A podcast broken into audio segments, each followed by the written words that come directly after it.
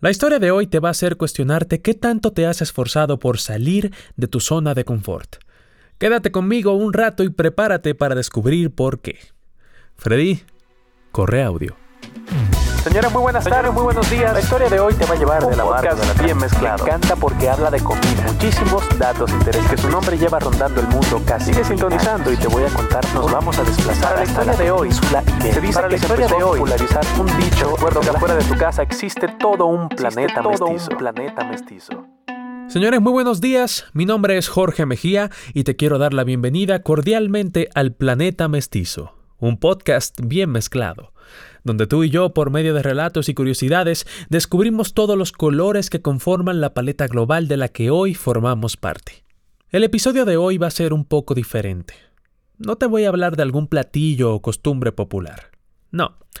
Hoy decidí contarte la historia de una persona. Presta mucha atención. Freddy.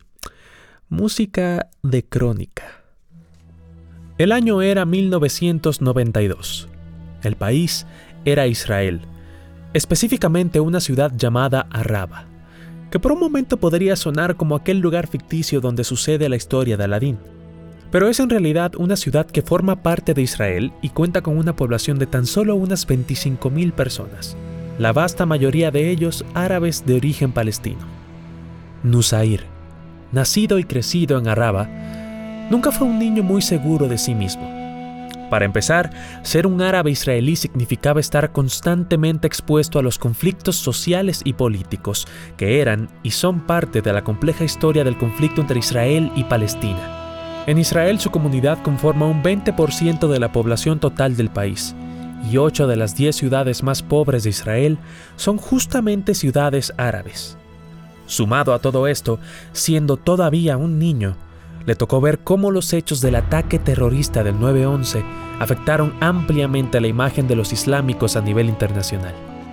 Aparte de su preocupación por su identidad, Nuzair tenía también inseguridades respecto a su físico.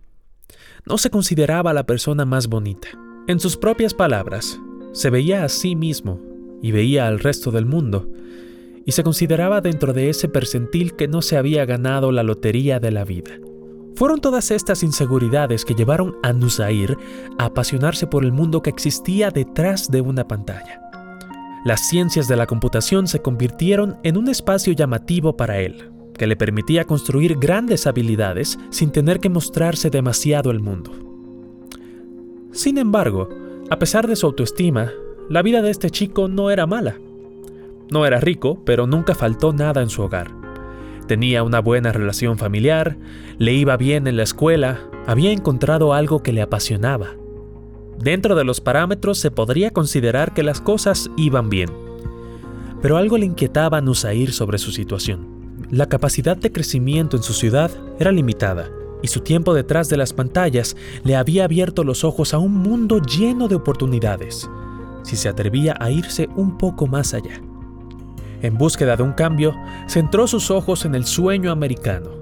Estudió durante un año para los SATs, aplicó a diferentes escuelas y para su sorpresa, sus buenas calificaciones y un ensayo sobre los desafíos de ser un árabe nacido en Israel en la búsqueda de sus sueños, lo catapultaron a ser aceptado en la Universidad de Harvard con una beca completa. La vida, de un momento a otro, era mejor. Un nuevo país, una carrera en una de las mejores universidades del mundo, una vida universitaria proactiva y poco después de graduarse, un trabajo que le permitía ganar 120 mil dólares anuales trabajando jornadas de 7 horas en la ciudad de Nueva York. El mundo de Nusair dio un giro de 180 grados. Parecía una utopía. Vivía en un lugar de ensueño. Ganaba más que su papá, su mamá y su hermano juntos y aprovechaba al máximo su juventud, fiesteando cada fin de semana en la ciudad que nunca duerme. Dentro de los parámetros se podría considerar que las cosas iban bastante bien.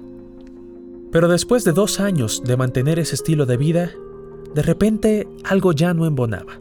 Algo ya no resultaba tan llamativo en la idea de esconderse detrás de la computadora por un buen sueldo y gastar sin preocupación los fines de semana sabiendo que todavía te sobra para ahorrar. Sí, lo había logrado. La vida era buena. pero faltaba un motor que la hiciera increíble. La esperanza de vida promedio de un hombre en Estados Unidos es de aproximadamente 76 años, leyó Nusair. Algo le punzó la panza. Sacó su calculadora. Ya había vivido el 32% de su vida. Dependiendo de cómo veas el vaso, podrías interpretar esa información de manera diferente. Podrías entender que te quedan por vivir todavía dos tercios de tu vida. O podrías elegir pensar que ya estás un tercio muerto. Él escogió la segunda. Frustrado, se levantó la siguiente mañana e hizo lo que probablemente cualquiera clasificaría como una decisión demente. Renunció a su trabajo de 120 mil dólares anuales a los 24 años. Compró una cámara un dron, hizo algunas anotaciones en su mapa, empacó su mochila y decidió salir a conocer el mundo y enfrentarlo de una manera diferente a como estaba acostumbrado, mostrando su cara. El plan era sencillo, viajar y mostrar a gente del mundo real. Viajar durante 60 días y compartir sus experiencias por medio de videos diarios de un minuto en Facebook. La gente le dijo que estaba loco, la gente le dijo que era una tontería usar Facebook cuando en YouTube podía monetizar más. La gente le dijo que él no tenía experiencia haciendo videos. La gente tenía razón. Aún así, la pasión por conocer y compartir llevó a Nusair a seguir haciendo videos diarios, incluso después de haber sobrepasado los primeros 60 días. Los videos variaban en calidad de producción y edición, y seguía perdiendo dinero compartiéndolos en Facebook para una comunidad que no parecía crecer mucho. Alrededor de los 200 días estaba listo para tirar la toalla y volver a la realidad. Hasta que llegó el día 270. Un video sobre lo barato de la comida en Tailandia y una buena acción que decidió realizar a partir de eso llegó a millones de personas. De un día para otro el proyecto se hizo viral y Nas Daily ya no era solo un proyecto que nació como un capricho viajero de Nusair Yassin. Nas Daily era ahora un proyecto sobre la gente y para la gente. Curiosamente, el nombre Nas es el apodo que le dieron sus amigos norteamericanos porque se les hacía difícil pronunciar su nombre real. Y aunque al principio no le gustaba mucho, decidió adoptarlo cuando se dio cuenta de que Nas, en su lengua natal, significa gente. Nas Daily se convirtió en un fenómeno en Facebook. Nusair había cultivado una comunidad de millones de personas, fieles a sus videos y lo que compartía. Era atractivo porque no se trataba de viajar solo para mostrar lugares llamativos. Nas hablaba de historias de la gente que conocía en el camino, de costumbres o sistemas de un país que merecían ser replicados en el resto del mundo, de problemas sociales, de vivencias únicas. Siempre con honestidad y siempre con una sonrisa en el rostro. Él tenía algo que decir y la gente ahora quería escuchar. En cada país que visitaba, cientos de personas lo esperaban para convivir con él. Incluso políticos importantes de varios países lo invitaron a compartir con ellos. Su interacción con la gente lo llevó también por medios digitales a conocer a personas que se convertirían en sus socios y compañeros de viaje, como es el caso del bloguero Egon de Polonia o incluso su novia, Aline, a quien conoció respondiéndole un mensaje por medio de su canal de Facebook.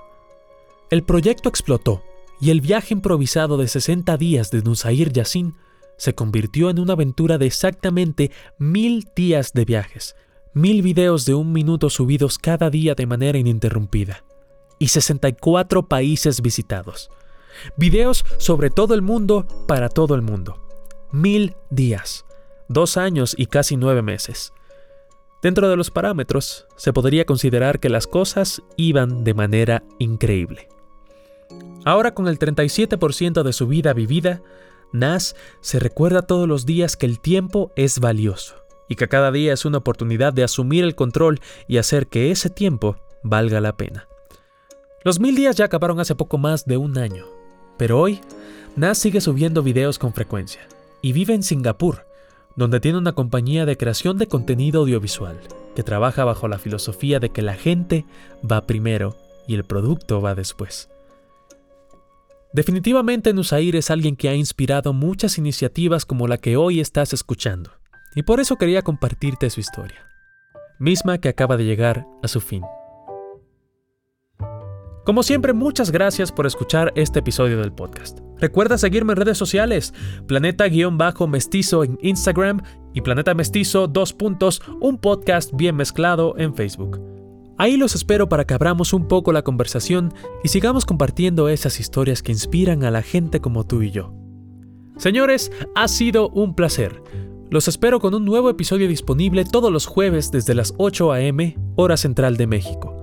Mi nombre es Jorge Mejía y te recuerdo que afuera de tu casa existe todo un planeta mestizo. Sigamos conociéndolo en la siguiente edición. Freddy, that's one minute. See you tomorrow.